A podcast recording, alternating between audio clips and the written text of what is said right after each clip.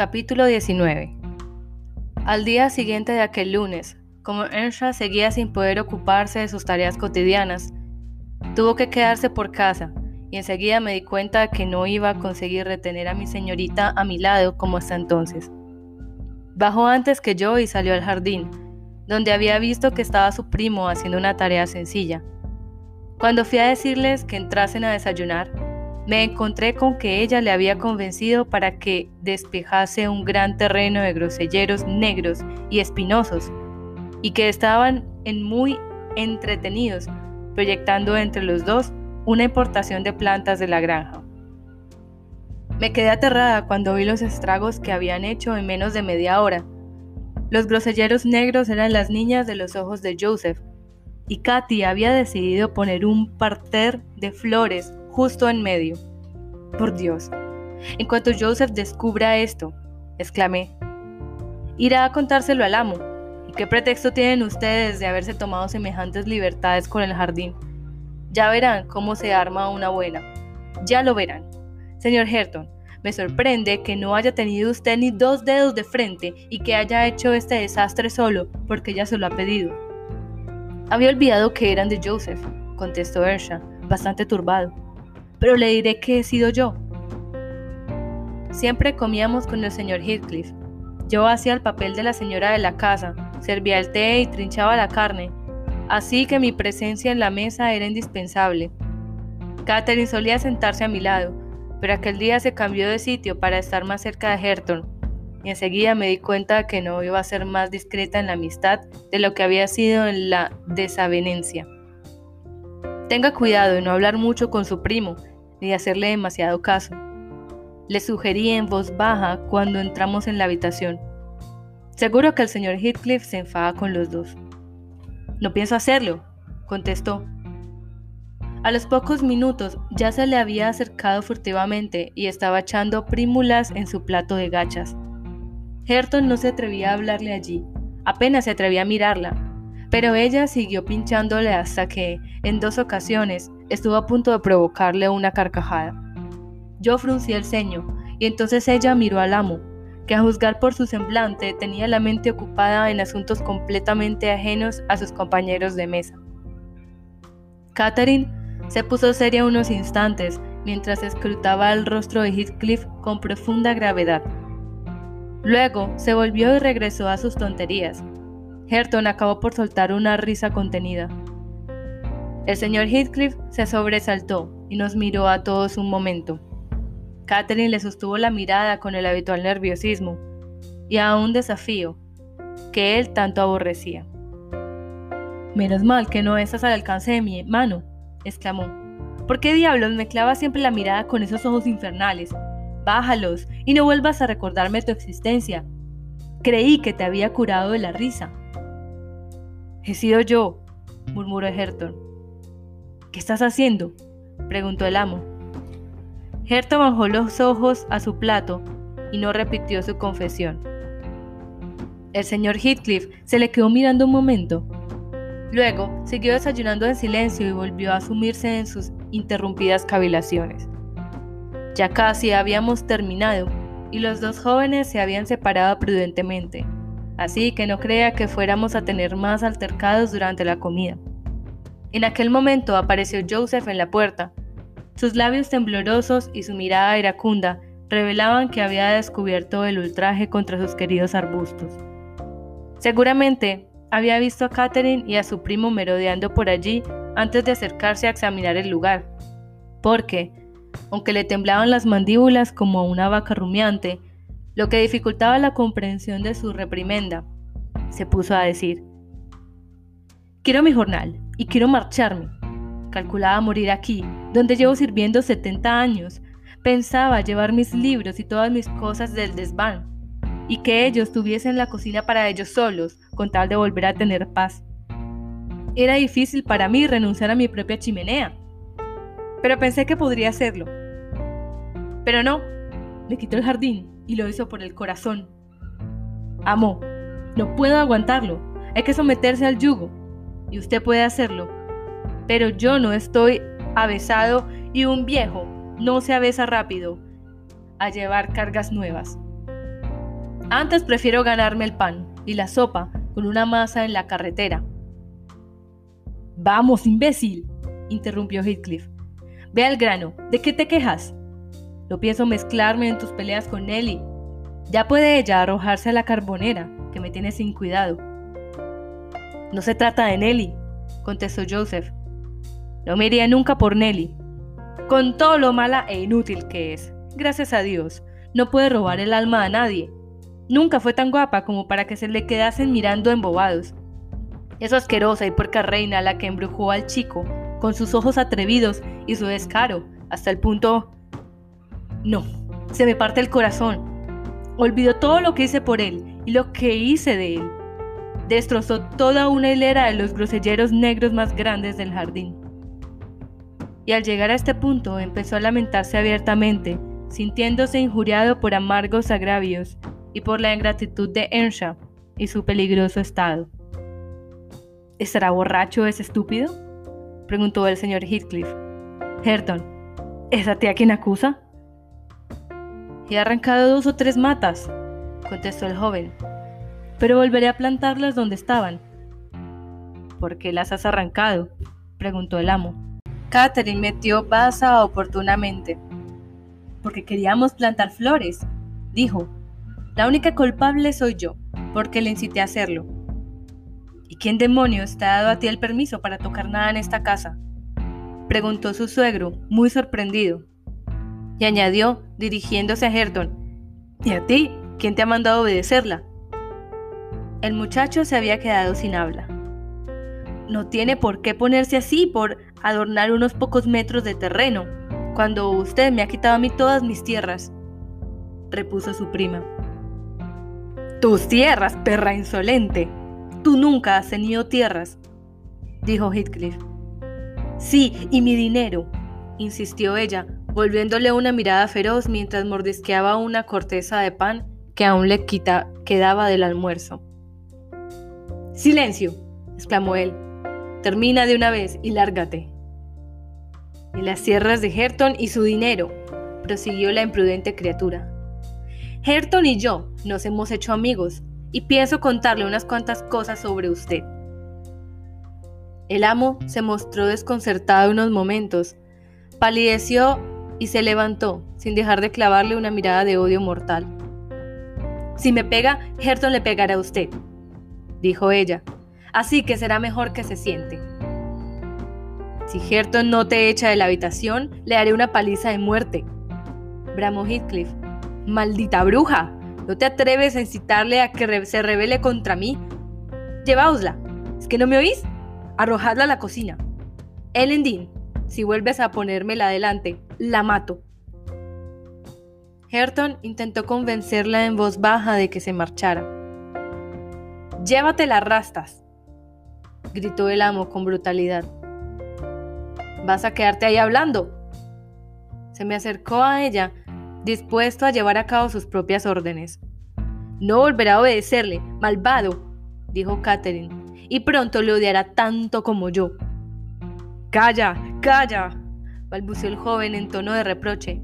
No dejaré que le hables así. Basta. Pero no permitas que me pegue, ¿verdad? dijo ella en voz de grito. Entonces, vamos, suplicó Herton en un susurro. Era demasiado tarde. Heathcliff ya le había puesto las manos encima. Ahora vete tú, dijo a Ersha.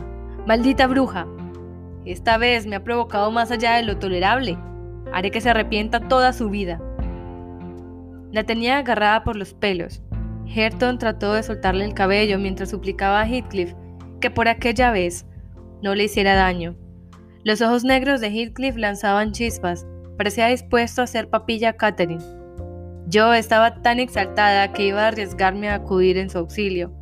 Pero de pronto el amo aflojó los dedos, soltó la cabeza de Catherine para agarrarle el brazo, se la quedó mirando fijamente. Luego se pasó la mano por los ojos, hizo un esfuerzo por calmarme, calmarse, y dirigiéndose de nuevo a Catherine, dijo con aparente serenidad: Tienes que aprender a no encolerizarme, pues de lo contrario un día te asesinaré. Vete con la señora Dean y quédate con ella. reserva tus insolencias para sus oídos. En cuanto a Herton Ersha, como le sorprenda haciéndote caso, le echaré de aquí tendrá que buscarse el pan como pueda. Tu amor se convertirá en un paria y en un mendigo. Nelly, llévatela y dejadme solo, todos, dejadme. Me llevé a mi señorita, y ella, contenta de haberse escapado de las garras de Heathcliff, no opuso resistencia. El otro nos siguió y el señor Heathcliff tuvo la estancia para él hasta la hora de comer. Yo había aconsejado a Catherine que comiese arriba, pero en cuanto a Heathcliff, notó su silla vacía. Me mandó llamarla. El amo no nos dirigió la palabra, comió muy poco y en cuanto acabó, salió, diciendo que no volvería hasta la noche. Los dos nuevos amigos se instalaron en la, casa, aprovechando su ausencia. Allí oí que Herton reprendía severamente a su prima, cuando ella ofreció revelarle lo mal que se había portado su suegro con el padre de él. Dijo que aunque Heathcliff fuera el mismísimo diablo, no toleraría oír una palabra de descrédito relacionada con él, que él lo defendería siempre, y que antes que ella atacase al señor Heathcliff, Prefería que le insultase a él, como solía hacer antes. Catherine estaba poniéndose furiosa, pero Herton encontró la forma de hacerla callar, preguntándole si le gustaría que él hablase mal de su padre. Así entendió ella que Ersha asumía la responsabilidad de la honra del amo y que estaba ligado a él por unos lazos más fuertes que la razón. Eran cadenas forjadas por la costumbre, que sería muy cruel tratar de debilitar.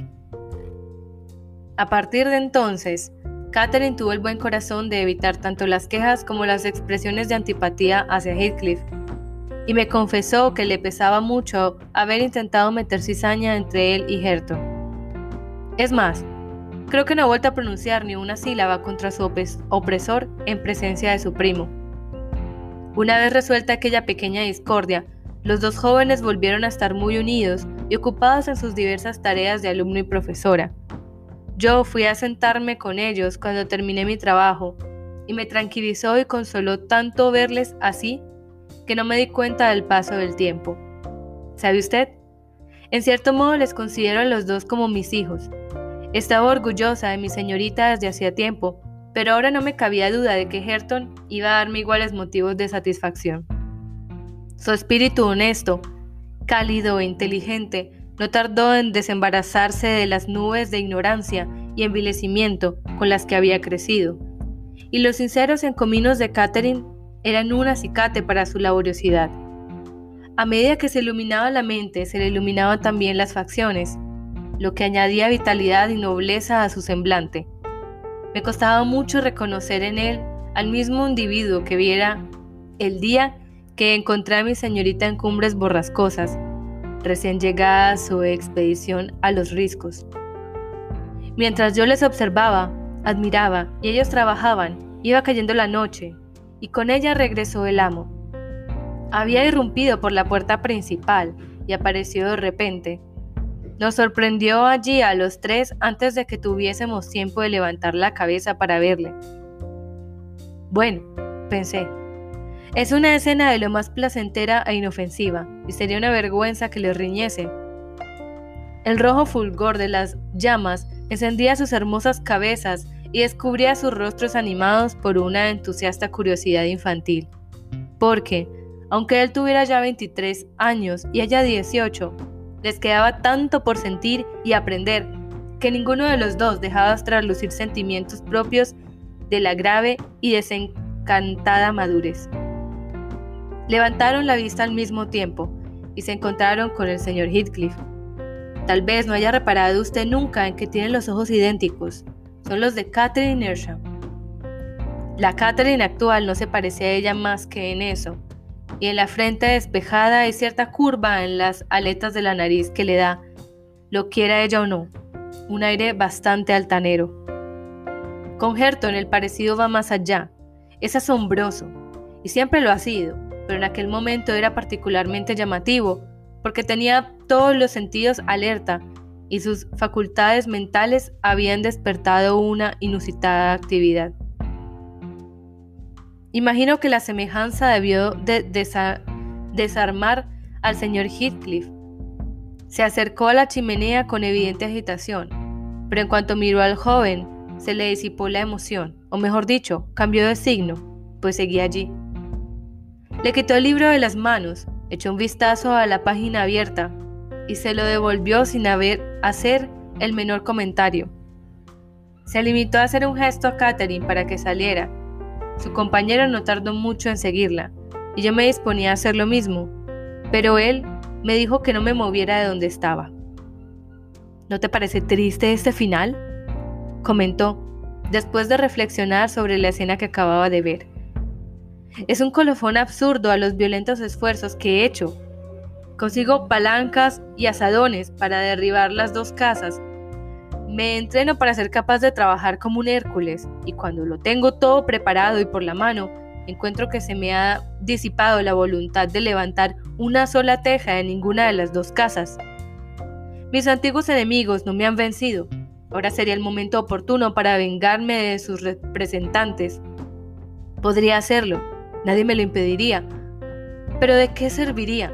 No tengo ganas de pegarle a nadie, ni siquiera soy capaz de tomarme la molestia de levantar la mano. Es como si todo ese tiempo hubiese trabajado para terminar mostrando una magnanimidad espléndida. Pero no es en absoluto eso. He perdido la facultad de disfrutar con su aniquilación y soy demasiado vago para destruir por destruir. Nelly, se avecina un cambio extraño y ahora mismo estoy bajo su sombra. Mi vida cotidiana despierta en mí tan poco interés que apenas me acuerdo de comer ni de beber. Esos dos que acaban de salir de la habitación son los únicos objetos que conservan para mí una clara apariencia material, y esa apariencia me causa un dolor rayano en la agonía. De ella no voy a hablar, ni ocuparme, pero desearía de todo corazón que se volviera invisible. Su presencia no me provoca más que sensaciones desesperantes. Él me conmueve de una forma distinta, pero si pudiera perderle de vista sin parecer un loco, no volvería a verle nunca más. Quizá creas que me estoy volviendo loco. Añadió, esforzándose por sonreír. Si intento describirte las miles de formas que toman los recuerdos y pensamientos que me despierta o que encarna. Pero tú no irás a contarle a nadie esto que te digo, y mi mente está siempre tan encerrada en sí misma que resulta tentadora abrírsela por fin a alguien. Hace cinco minutos, Herto no me ha parecido un ser humano, sino una personificación de mi juventud, y no un ser humano. Me provocaba tal cantidad de sensaciones que me hubiese resultado imposible abordarle de manera racional. En primer lugar, su pasmoso parecido con Catherine me ha llevado a asociarlo con ella de una forma sobrecogedora. Pero esto, que podrá parecerte el detalle más poderoso para acaparar mi imaginación, es en realidad el más nimio, porque hay algo que no asocia con ella, algo que no me la represente. No puedo mirar este suelo sin que las baldosas aparezcan sus facciones. Estoy rodeado por su imagen, se asoma en cada nube, en cada árbol, colma el aire de noche y de día, centellea en cada objeto. Las caras más comunes de hombres y mujeres y hasta mis propios rasgos se ríen de mí con su parecido. El mundo entero es una espantosa colección de recordatorios de que existió y de que la he perdido. Pues bien, en Herton he visto ahora el fantasma de mi amor inmortal, de mis brutales esfuerzos por conservar mis derechos, mi envilecimiento, mi orgullo, mi felicidad y mi angustia. Pero es una locura que comparta contigo esos pensamientos, aunque quizá así entiendas por qué, pese a mi reticencia a vivir solo, la compañía de Herton no me beneficia, sino que más bien agrava el constante tormento que padezco. Y eso contribuye en parte a que me desentienda de sus relaciones con su prima. Me he vuelto incapaz de prestarles atención. ¿Pero a qué se refiere cuando habla de un cambio, señor Heathcliff? Dije. Me había alarmado su actitud, aunque no me parecía que corriera peligro ni de perder el juicio ni de morir. Yo le veía bastante fuerte y sano.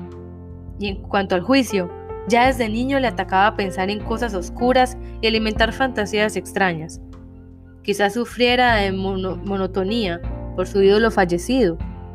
pero en todo lo demás estaba tan en sus cabales como pudiera estarlo yo. No lo sabré hasta que ocurra, dijo. Por ahora solo lo intuyo a medias. ¿No estará usted enfermo? Pregunté. No, Nelly. ¿Y no tiene miedo a la muerte? Proseguí. ¿Miedo? No, repuso. Si tengo miedo a la muerte, ni la presiento, ni la espero. ¿Por qué habría de tener miedo?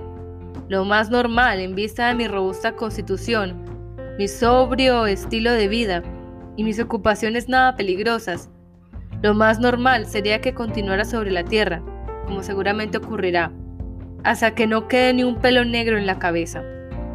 Pero no puedo seguir viviendo así. Debo recordarme a mí mismo que tengo que respirar. Casi debo recordarle a mi corazón que lata. Es como doblar hacia atrás un resorte rígido. Es porque me obligo por lo que llevo a cabo el acto más baladí, ya que nunca me mueve ningún pensamiento y es porque me obligo, por lo que presto atención a algo vivo o muerto que no esté asociado con una idea universal. Tengo un único deseo, y todo mi ser y mis facultades anhelan que se cumpla. Lo han anhelado tanto tiempo y de forma tan inquebrantable que estoy convencido de que se cumplirá. Y pronto, porque he devorado mi existencia. Me consumo anticipando su cumplimiento no creas que esas confesiones me han aliviado, pero quizá expliquen algunas fases por las que pasan mis humores, que de otro modo resultan inexplicables. Ay, Dios, es una lucha muy larga. Ojalá terminase ya.